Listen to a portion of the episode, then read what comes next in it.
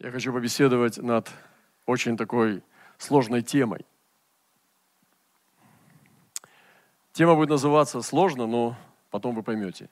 Сотрудничество или допущение, ведущее к полной победе над тьмой. знаете, в сексуальном искусстве, я уже говорил об этом, есть такой э, прием. Шаг назад, два шага вперед. Ты делаешь шаг назад, и ты делаешь два шага вперед, и прокалываешь противника. Это позволяет тебе увести, может быть, он провалится, может быть, ты его увлечешь, а потом ты пробиваешь через два шага. И когда суммировать шаг назад и два шага вперед, получается все равно, ты наступаешь. Ты продвинулся на один шаг. Минус один и плюс два равно плюс один. Когда мы изучаем, вообще вот э, для меня было большим открытием – о геостратегии, военной геостратегии э, военного искусства в России. В каждом народе есть определенная географическая военная стратегия, которая зависит, э, то есть стратегия ведения войны зависит от ландшафта и вообще э, от э, масштаба страны, от ее горной местности или от морей, от климата и так далее, от рек, количества озер, болот и так далее. Это очень важно в военном искусстве. И почему Россия такая огромная и незавоеванная? В этом есть очень важный фактор. Это географическая политика, военная стратегия. Дело в том, что когда специалисты рассматривают свой план войны с другими государствами и с державами, они рассматривают обязательно, каким образом есть генеральная стратегия, как они будут вести войну. У кого-то сильная сторона – это море. У кого-то сильная сторона – это горная местность. И тогда они делают определенные э, стратегические решения, которые, в принципе, держат эту страну э, не, ну, как не, э, не, не завоеванной. И в России на протяжении многих столетий выработалась определенная военная стратегия – которую знают все специалисты, которые возглавляют войны. Это тактика изматывающего отступления. Это было всегда, когда мы бились с супердержавами. Это было при Наполеоне, когда Наполеон с великой радостью и потом с уменьшающейся, выматывающей. И они сидели и думали, в морде в Москве, но умираем. А Россия-то где? Где народ? Пойдем-ка обратно во Францию. И они уплелись, потому что это стратегия. Когда гитлеровские войска сделали свой блицкрик и прорвались на своих моциках, самолетах, танках и так далее, счастливые, что так все быстро получается, мы немножко посопротивлялись. Очень много погибло наших воинов, да будет им вечная память. И началась стратегия. Зимушка, зима, преднаступай скорей. Приходи сюда. Коренные народности пришли. Пришли выносливые узбеки. Пришли много людей. И началось а это всего лишь немцы. И началось. Вы понимаете, как это все, чем это закончилось? Изматывающая тактика отступления. Ну, куда-то их не пустили, где-то пустили, и началась новоносливость. И вот этот русский вроде пьяный, но бесполезно. Вы знаете, мы можем это использовать с сатаной. Вот я про что. И в этом сезоне запомните это слово. Во времена встречи Ким Чен Ира и нашего президента здесь в воротах запомните слово, которое я проповедовал. В боевых искусствах тоже есть э, стратегия выманивания для выяснения ресурса и способностей и выматывания в боевых условиях отступления. Он получает удары, делает блоки, где-то пропускает. Понимаете? Стоит и выматывает.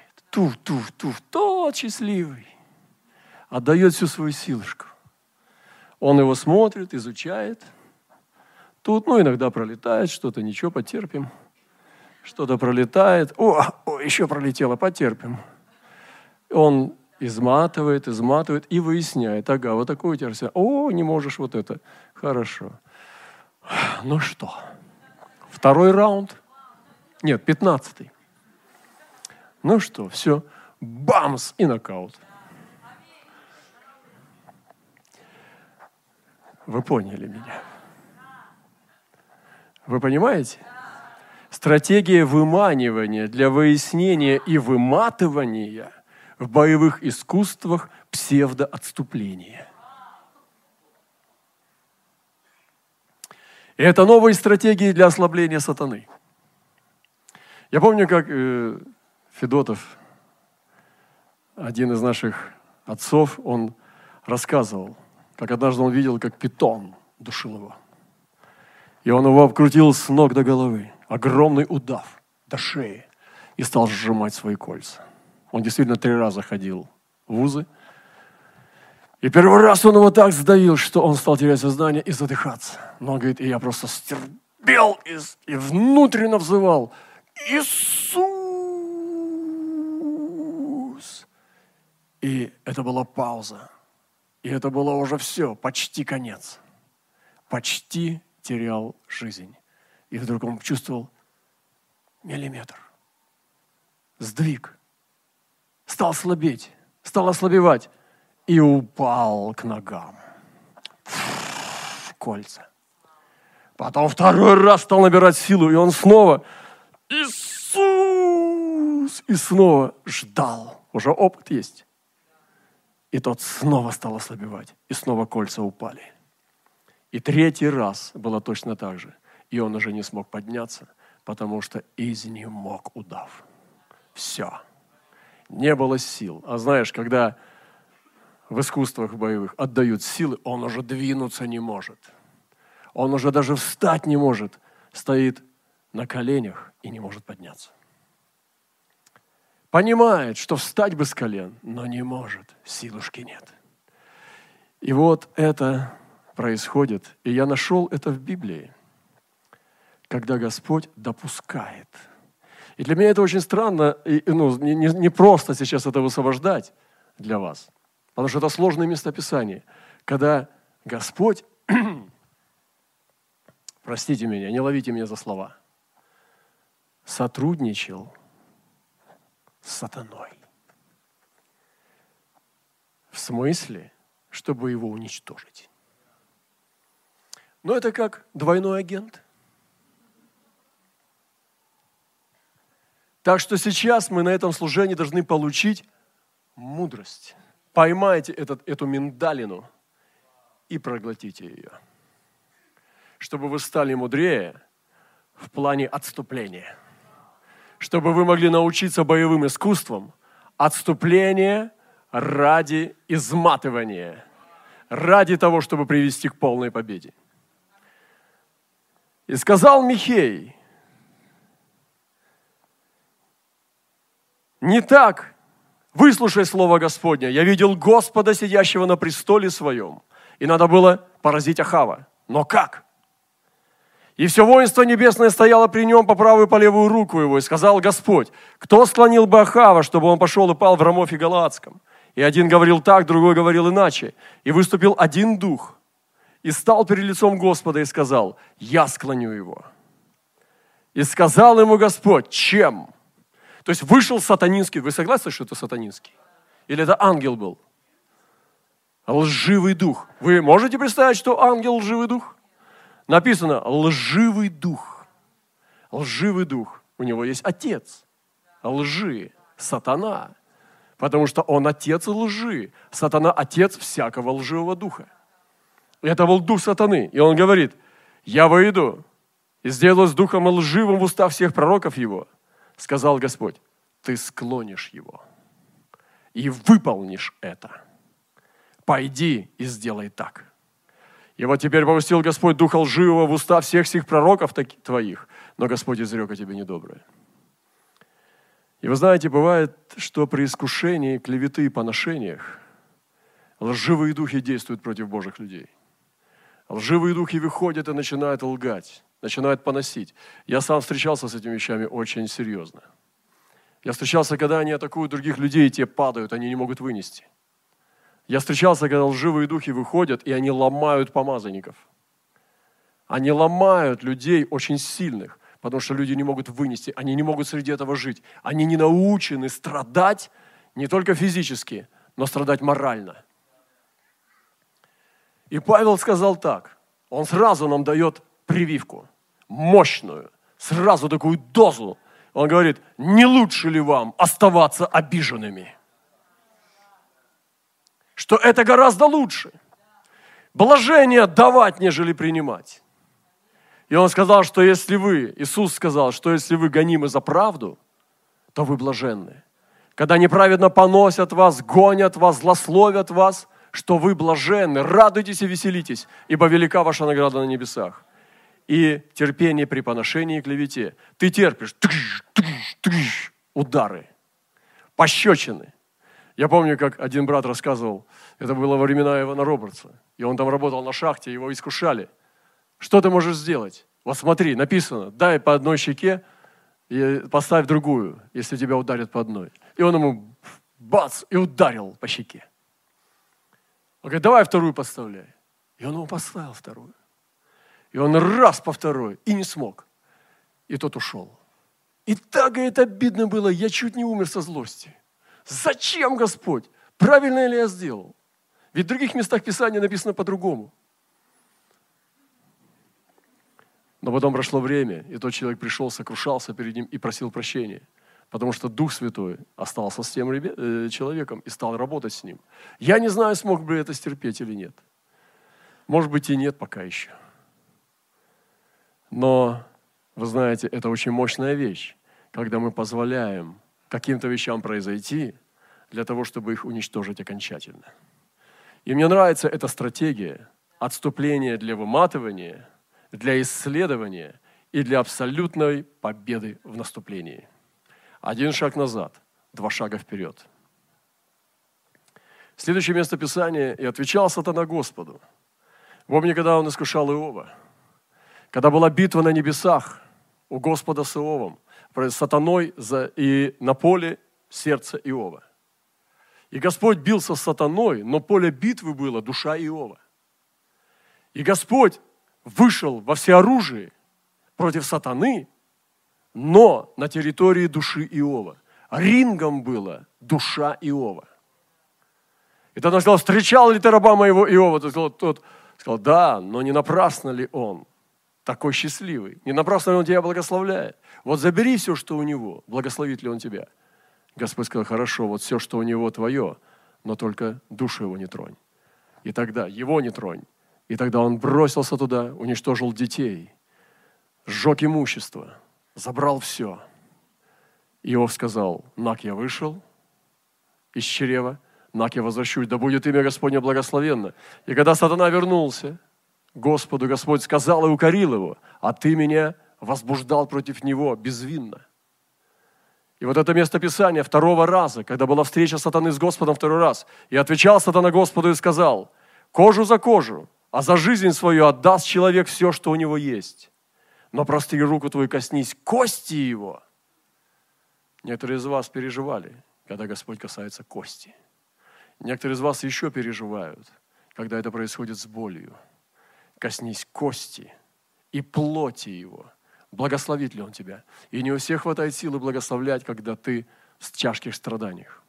Ты понимаешь, что ты благословлять должен, но у тебя нет ни сил, ни чувств, ни побуждение к этому. И сатана знает это. И поэтому он говорит, благословит ли он тебя?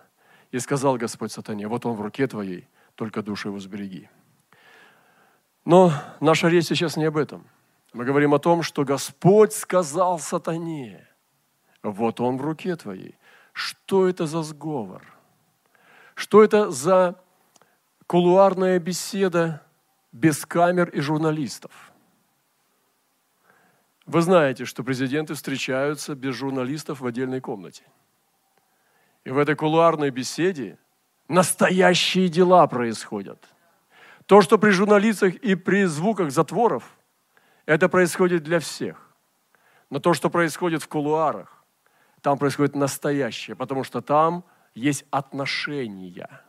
И когда человек может выглядеть грозным по отношению к другому, но у них было в кулуарном шутки, обнимашки, рукопожашки и сговор, ты понимаешь, что толпа разведена. Вы понимаете?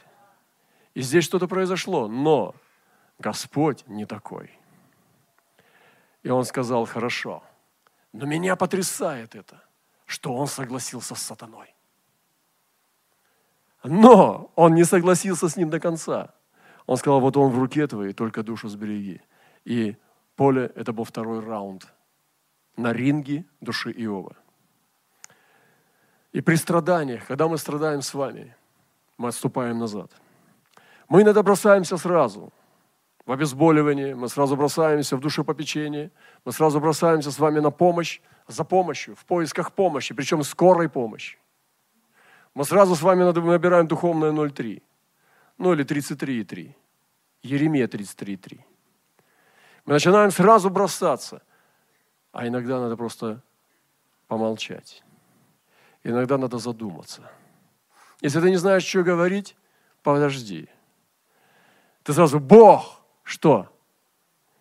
Что-нибудь, лишь бы Бог. И наговариваешь целую кучу каких-то глупых вещей. Но чаще всего сводится к банальному. Прекрати боль. Останови это. Избавь.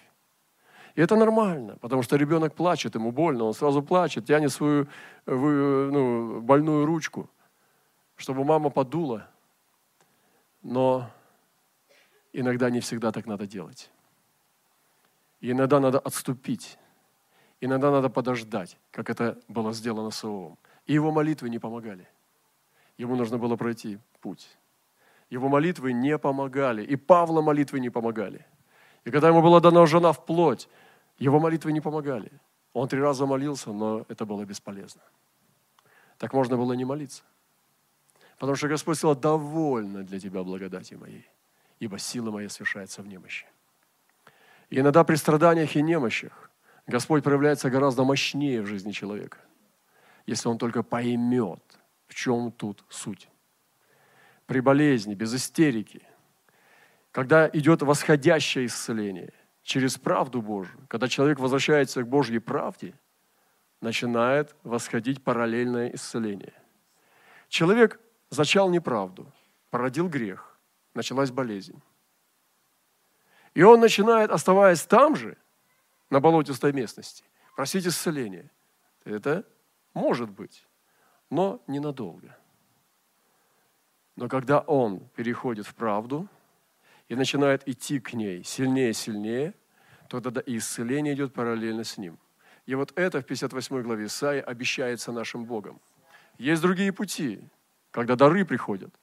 Но вы знаете, что иногда нам нужно терпеть. Восхождение освящения через страдания. И Давид говорит, благо мне, что я пострадал, ибо ныне повеление Твое храню. Мы говорим сегодня, как вымотать сатану при отступлении. Как вытащить его, все тело за ноздрю. Из этого ты видишь две ноздри, две дырки в болоте. Думаю, что такое? Вроде булькает, не понять что. Хэш! И начинаешь тянуть. И вот он миленький. Ух ты! Какой большой глаз. Как три бочки. Тянешь дальше. Ого, вагон. Это шея. И вытягиваешь дракона, который покрывает полгорода. Ты тянешь что-то одно, потянул наркомана. Потянула церковь наркомафия одну мамочку. Там целый притон. Это может быть все что угодно. Но давайте мы вытягивать будем дракона. И последнее. И просили его бесы, говоря, пошли нас в свиней. И просили его бесы, смотрите, они просят. Прошение, молитва прошения. Ходатайство. И просили его, и просила его церковь, и просили его бесы, говоря, пошли нас свиней. Ну и пояснили более глубоко, если кому непонятно, чтобы нам войти в них. Пошли нас в свиней, чтобы нас, нам войти в них. Вот второго можно было пункта вообще не давать. Иисус тотчас позволил им. Знаете почему? Здесь есть вопрос, как Иисус послушал бесов? А если бесы попросили бы, давайте мы еще останемся в нем. Может быть, тогда, ну ты добрый, ты нас как бы свиней, а можно еще вот попросить, можно выйти обратно туда зайти? Они получили ответ на свою молитву, молитва бесов. Не потому, что Иисус добренький, а потому что надо было очистить землю от свиней – Потому что свиньи для, для Израиля это плохо. И нечистые духи, выйдя, вошли в свиней. Ура, да? Услышал Господь и ответил, ура, ура, входим, ребята, все, получилось, победа, победа, полетели. То есть они вошли но не пошли кушать и возвращаться в хлеб.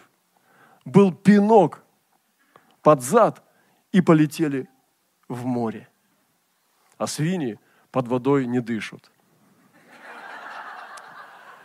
И их было около двух тысяч, и потонули в море. Милость к бесам нет, очищение земли. Воздайте Богу слава. Я не буду с вами спорить, что такое Гадаринская земля и все дела. Иисусу свиньи не нравились, потому что он исполнял закон. Поэтому он очистил сразу двух зайцев убил. И убрал бесов, а бесам жить только в свиньях. Если уж где бесам жить, то пусть в свиньях живут. Или в кошках тоже. Нет. Я помню, мне Галя рассказывала, сестра, как у нее кошка была черная прекраснейшее, милейшее создание, пока она не начинает молиться. А когда сильно молится, сильные помехи начинаются. Если бесы могут ходить в свиней, почему не в других животных? Ну ладно. Хорошо. Признание тьмы. И когда мы отступаем иногда, позволяем, милость к душе проявляем. Помните, как к нам приезжал Чей и говорил – так, там бесы что-то начали, говорит, только тихо выходи. А ну-ка тихо выходи. Так, выходи только тихо.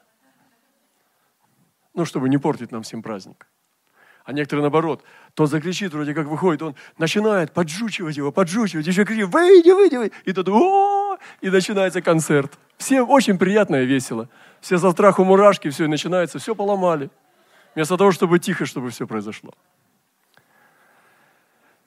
И мы сегодня, ну, с вами просто коснулись этих зарисовок в трех местах, где Господь послушал сатану. Он его выслушал, и он как бы послушал его, но к погибели дьявола. То есть практически, а ну давай, давай, давай, давай. Вот так и получилось. Хорошо. Пусть это будет пророчески. Для нас мы съедим эту миндалину – для того, чтобы взять, что иногда отступление для, измат, для выяснения и изматывания, для того, чтобы атаковать, является мощной стратегией Божьей. И это в Слове. И это сегодня здесь, при встрече двух президентов. Это нужно принять.